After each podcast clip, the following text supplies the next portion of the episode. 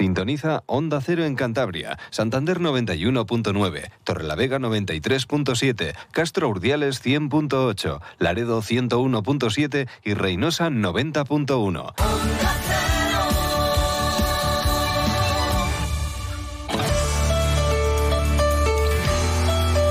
Cantabria en la Onda. Deportes con Fran Diez. Onda Cero.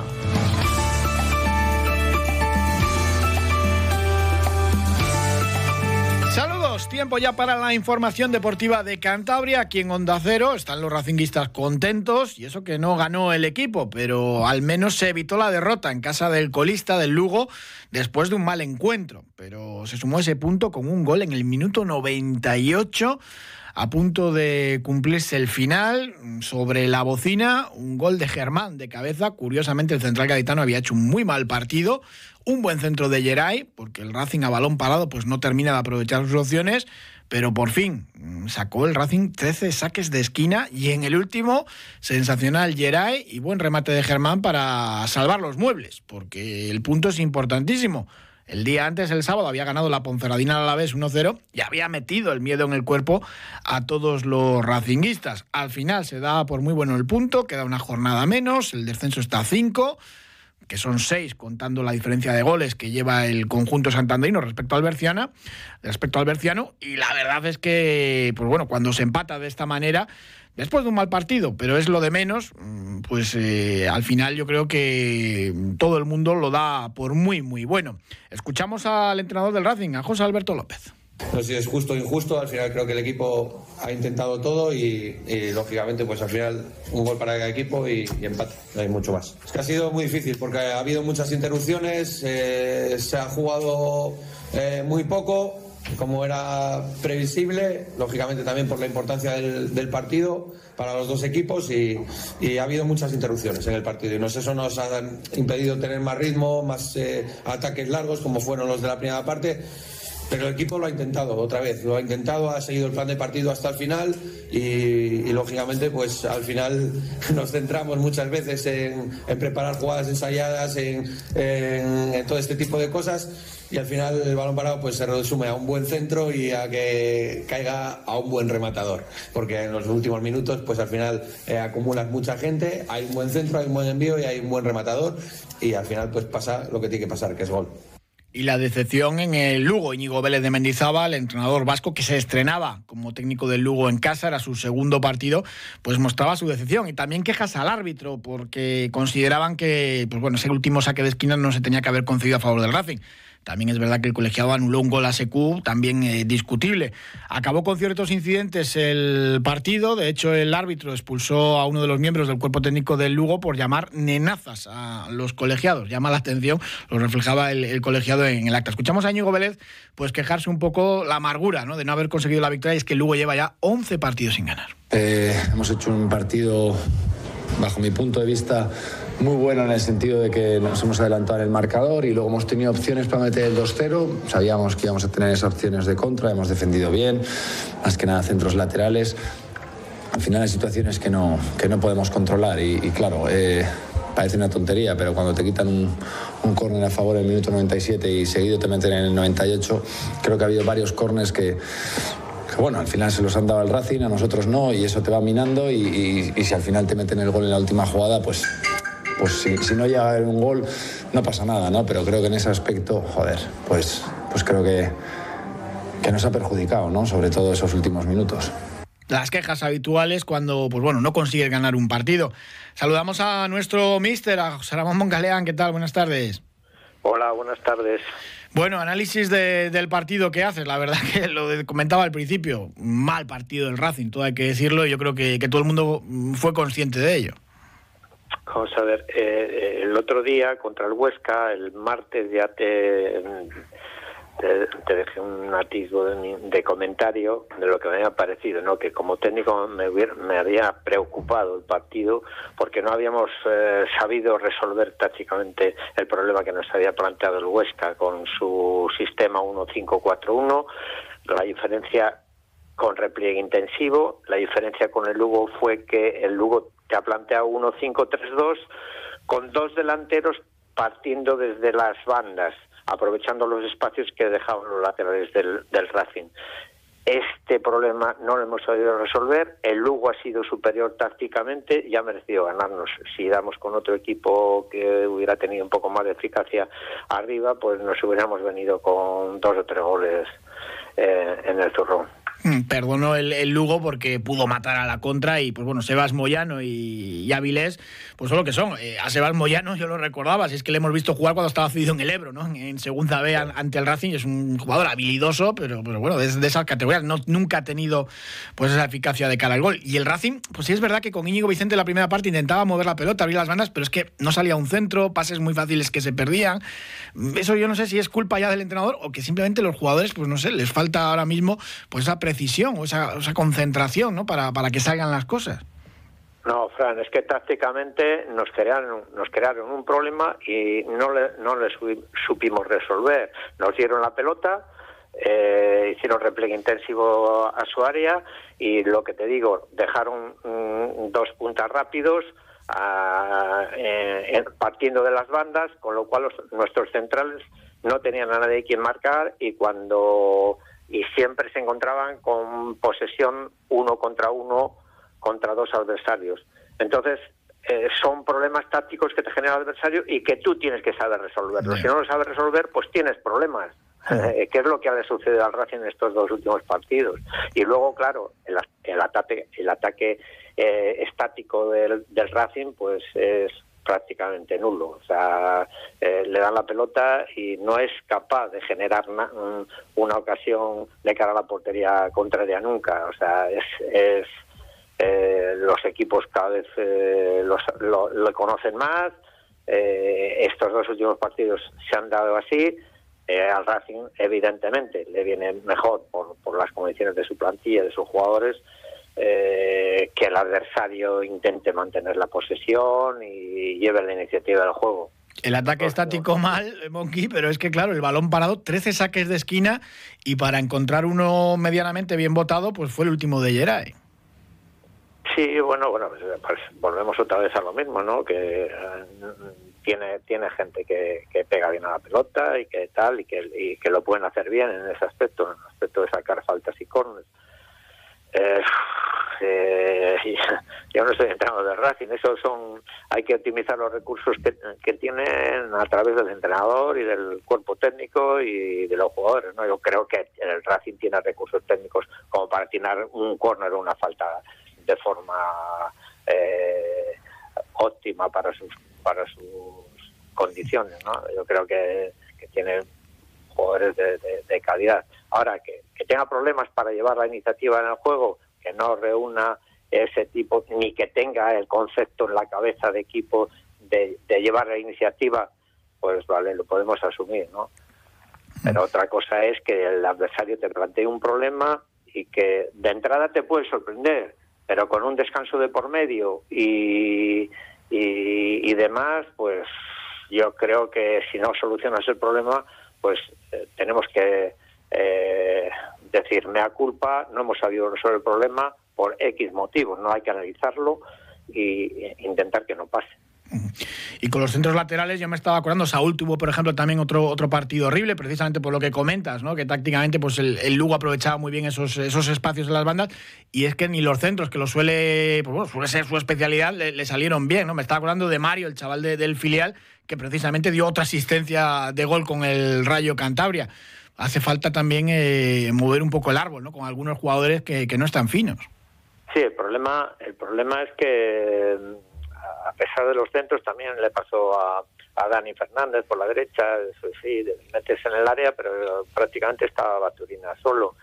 Eh, y no, no, no, no, eran muy superiores los tres centrales del Lugo y, los dos los dos laterales, ¿no? Entonces, pues eh, sí, vendían centra, centros de ambas bandas, pero con muy poca repercusión de cara a la portería contraria.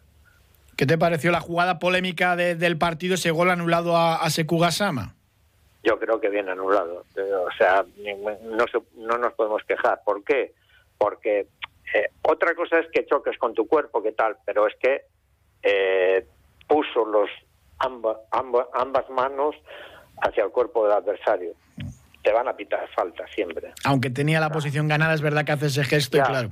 Pero el gesto mm, te, te descarta aunque aunque no le desplaces, que el adversario se tiró al suelo, luego tal, no sé qué, aunque no fuera un, un contacto como para desplazar al adversario, pero simplemente el gesto de, de las dos manos eh, provoca que te pide falta. Vamos a escuchar a, José Alberto lo que decía precisamente de esa falta y el problema que tiene Sekuga Sama, que en todas las cargas la verdad que, que le pitan falta en ataque habitualmente. No la he visto, no la he visto en directo me parece forcejeo, me parece un forcejeo. Pero es que ese Q mide 1,90, pesa 90 kilos. Entonces siempre cualquier acción le estamos pitando falta. Es lo que me da rabia, ¿sabes? No sé si ha sido falta o no ha sido falta, no lo sé. Desde el banquillo no lo puedo, me parece un forcejeo.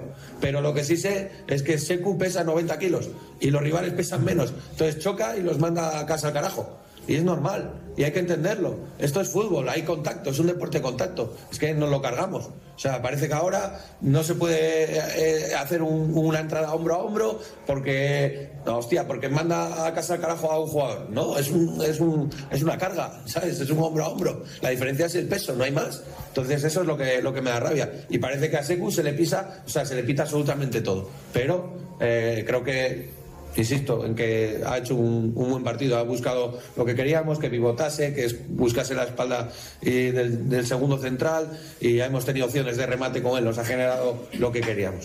Bueno, a veces Secu sí que es verdad que hace falta y otras pues sí, que, se equivoca el árbitro y, se la señala. Estuvo, pues bueno, con más ritmo, ¿no? Mejor porque Rocco Baturina pues quedó ahí muy aislado y apenas intervino en el juego.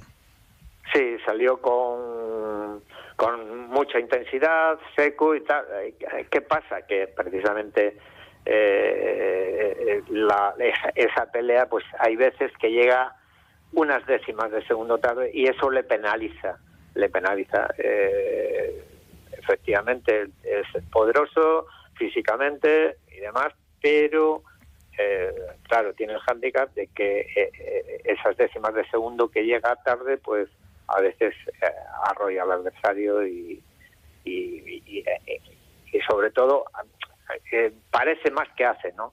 Mm. Eh, que, es, que, es, lo que le penaliza, realmente le penaliza. Pues José Ramón Moncaleán, muchísimas gracias, como siempre, un abrazo. Buenas tardes, un abrazo. Comentaba también José Alberto, pues bueno, que todavía falta un mundo, que quedan muchos puntos en, juego y que no quiere mirar al rival. Yo lo decía al principio, pues la victoria de la Ponferradina o del Oviedo o del Tenerife esta jornada y que puntuaron también Zaragoza, Málaga, Ibiza, Sporting, pues evidentemente el Racing estaba obligado a, no perder pero es un poco el discurso oficial que mantiene José Alberto, seguir a lo suyo y no mirar ¿no? por el espejo retrovisor. Falta un mundo todavía, pero nosotros estamos un punto más cerca. Entonces es lo que tenemos que mirar. Nosotros no tenemos que mirar a, a nadie. No tenemos que mirar a lo nuestro y lo nuestro es jugar buenos partidos que nos acerquen a ganar y que nos acerquen a sumar los puntos y a, llegar al objetivo, que es lo que, lo que todos queremos. Y, hemos conseguido un empate, un punto más cerca del objetivo, que es lo que tenemos que, pensar, que estamos con 38 puntos, que eh, seguimos sumando y, creo que es lo realmente importante. A ver cómo vio el partido Juan Ventayol, otro de nuestros entrenadores. ¿Qué tal, Juan? Buenas tardes. Hola, buenas tardes. Bueno, qué bonito es un gol en el 98 para empatar, ¿eh? Qué bien suena, qué bien sabe y qué bien queda, ¿no? El sacar un punto en, en el descuento y quedarte como estabas, con una, con una jornada menos. Eso sí, te pones contento después de un partido que, que fue muy malo, fue muy malo del Racing. Esa es la lectura positiva, ¿no? La lectura positiva que, después del mal sabor de boca de todo el partido, pues te queda eso, ¿no? Y te reconforta, pues sí, en cierta medida sí, pero creo que, que el partido fue, fue infumable. Además, yo creo que era un partido para, no matemáticamente, pero virtualmente salvar la categoría. Y bueno, no, no quiere decir que nos compliquemos, porque seguimos más o menos igual, solo que la Conferradina se te acerca más. Y seguimos implicados varios equipos, ¿no? Pero vamos, el haber metido dos puntos más ayer era, yo creo que era definitivo. El Racing lo intentó, sobre todo con Íñigo Vicente, o abriendo el balón a las bandas, pero es que luego faltó eh, esa precisión, pero, pero para cualquier cosa, porque ya no te digo los centros, sino pases a veces de, tres metros que, que cerraban. No, es que no, no, hubo ni, centros precisos ni, remates concretos. hubo muchas imprecisiones, otro otro fallo en defensa que, que provoca que te pongas en contra del marcador con un equipo que no había hecho absolutamente nada y otro fallo después que pudo ser el, el definitivo 2-0. ¿no? Menos mal que al final se salvaron los muebles. Eh, no sé si porque Geray la pone muy bien, que en dos ratines me parece que lleva un gol y una asistencia, más un par de, de tiros complicados para los porteros rivales, pero, pero a mí me pareció un Racing muy falto de ambición, yo eché de menos esa agresividad que se propone se supone en un partido en el que para mí o sea es que te jugabas la vida ¿eh?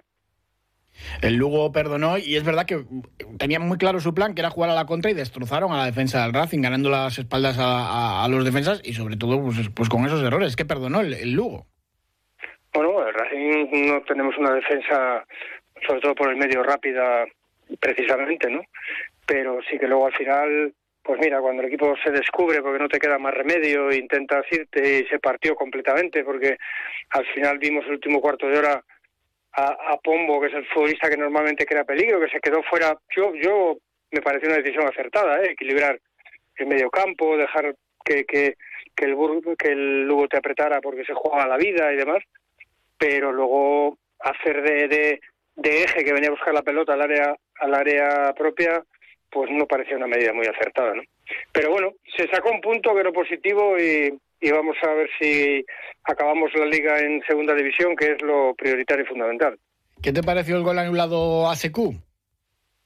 Bueno, le pone las manos en el pecho, eh, se puede considerar que le empuja, falta, no lo sé. También es verdad que, que, es muy grande y todo se magnifica, ¿no? Por su, por el tamaño que tiene, ¿no? Pero independientemente de eso, creo que que es un jugador que aporta muy poco al equipo. Juan Mentayol, muchísimas gracias como siempre, un abrazo, buena semana. A vosotros, hasta luego. Bueno, pues a ver cómo lo vio Sergio Tolosa, ¿qué tal? Buenas tardes. Hola, muy buenas tardes, Fran. Bueno, ¿qué te pareció el partido del Racing? Bueno, pues un domingo más con el Racing sufriendo, que parece que va a ser la tónica que vamos a tener de aquí hasta final de temporada. No creo que al final podamos conseguir pues el tener un final de temporada cómodo en mitad de la tabla y por lo que se ve pues al final vamos vamos a sufrir como como nos toca cada año. Eh, por resumir un poco el partido pues el partido lo podemos resumir en dos acciones. El fallo defensivo que tuvo Rubén Alves en la sesión a Palera en el gol y luego pues al final el único centro un córner que saca y que fue el mejor córner que se sacó en todo el partido pues al final una acción aislada fallo defensivo porque este Germán remata absolutamente solo sin saltar en el área pequeña pues hizo el empate en el minuto 97 entonces pues en eso puede resumir el partido aunque dos fallos pues hicieron los goles tema de ocasiones, tema de juego, pues el Racing para mí sí empezó muy bien. Mm, empezó con, con un disparo de bola ahí, a las manos del portero, llevando el peso un poco del partido, pero bueno, todo se te complica eh, con el gol en el minuto 13. Y ya como conocemos los, equipos de Ñigo Vélez, eh, pues al final ese esquema de juego que tiene tan defensivo de 1-5-3-2, además en punta de ataque tuvo la baja de Manu Barreiro en el calentamiento que se lesionó y puso a Sebas Moyano en su lugar, por lo tanto pues puso a dos jugadores muy rápidos en lo que es la parte de arriba, pues vimos que nosotros cuando nos hacen, digamos, el peso del partido eh, y nos hacen los contraataques con gente muy rápida arriba, que más que delanteros, pues son extremos jugadores de banda, pues sufrimos muchísimo y al final pues en el cómputo general nosotros tuvimos más tiros a puerta mm, desde fuera del área, pero sin mucho peligro, pero al final las tres ocasiones más claras del partido las tuvo luego para sentenciar el partido. Perdón, El conjunto lucense. Sí, a ver, eh, ellos al final mm, con este nuevo entrenador tienen muy claro lo que van a jugar, eh, ellos defender bien, eh, todos ahí metiditos, eh, balones directos y yo creo que al final, pues bueno, ayer fue un bajón muy duro para ellos porque al final pues estaban la victoria ya que pues suman 25, 26 puntos que al final ya estás a una distancia considerable y fue un bajo para ellos, pero yo creo que así que todo este equipo le va a quitar bastantes puntos a equipos tanto de arriba como de la zona baja. ¿Qué te pareció el gol anulado a Secu? Mm, pues me parece que la falta no existe por ningún lado. Lo que pasa es que estamos en lo de siempre. Si ese salto se produce en el centro del campo, no pitas falta. Si se produce en el área, pitas la falta. Lo que no entiendo es, pues, al final que tanto queremos el VAR, tanto queremos eh, pues todo que estas acciones se revisen y todo, pero me parece además es que se ve como le tiene ganada totalmente la totalmente lo que es la posición y se ve exactamente cuando se realiza el centro cómo se deja caer hacia atrás, además es que se deja caer de una forma muy expresiva. Mm, sí es cierto que Kazama es más corpulento que todo, pero al final es que, pues, pues es eso, que al final eh, no lo, es lo que te lo pita a ti a favor, o sea, te, te, anulan el gol a ti y te cabreas, sobre todo pues en el momento que era y todo, que era el momento que teníamos todavía para, para poder remontar el partido, pero bueno, si nos se pitan esa falta a favor, pues nos damos con un canto de diente diciendo, mira lo que nos ha pitado, pero me parece grotesco, eh, además la señalización como lo hizo, o sea, que el árbitro lo pita y pita y además hace la señalización de que le ha empujado con las dos manos. Bueno, pues es que es imposible que donde estuviese él pudiese verlo hasta las manos de Gasama, pero en fin, eh, empatamos al final en el minuto 97, que siempre hemos tenido los problemas nosotros de que al final siempre nos empataban a nosotros o nos metían el gol de la victoria en las últimas temporadas en estos minutos y al final, oye, pues eh, la moneda cayó cara de cara al Racing en ese minuto y al final pues pudimos conseguir algo positivo eh, ante lo que se estaba viendo durante el partido. Sorprendió José Alberto con el once inicial, sacando a Sangali y metiendo de inicio a Jürgen, porque Íñigo, pues bueno, ya sabemos que tiene esos problemas de, rodilla que le están lastrando un poquito y decidió darle descanso. Y luego con un triple cambio relativamente pronto para lo que es el técnico asturiano.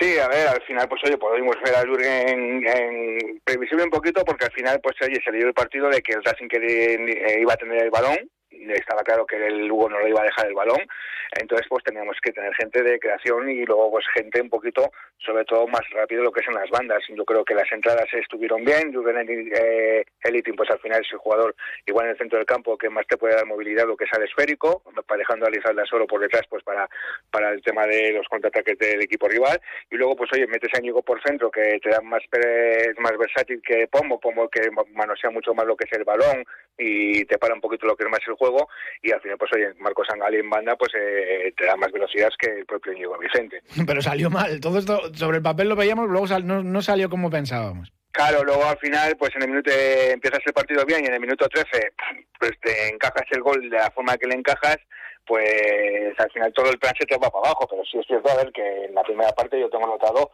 que el, este, Lugo tuvo una ocasión por un fallo defensivo, yo creo que fue de Sermán, eh, al fin, en, los, en las postrimerías, en la que hicieron un pase a la muerte y no llegó a definir el delantero eh, Javier Avilés, pero no tuvieron más llegadas. Nosotros, sin embargo, oye, si llegamos algo más, tuvimos ahí un contraataque en Boula, el disparo al principio, otro disparo de Íñigo que rechazó un defensa y se fue a conectar. Ahí tuvimos um, más acciones. Lo que pasa es que no llegamos a, tener esa presencia, lo que es en el área rival, eh, que deberíamos tener pues para un equipo más ofensivo que habíamos sacado.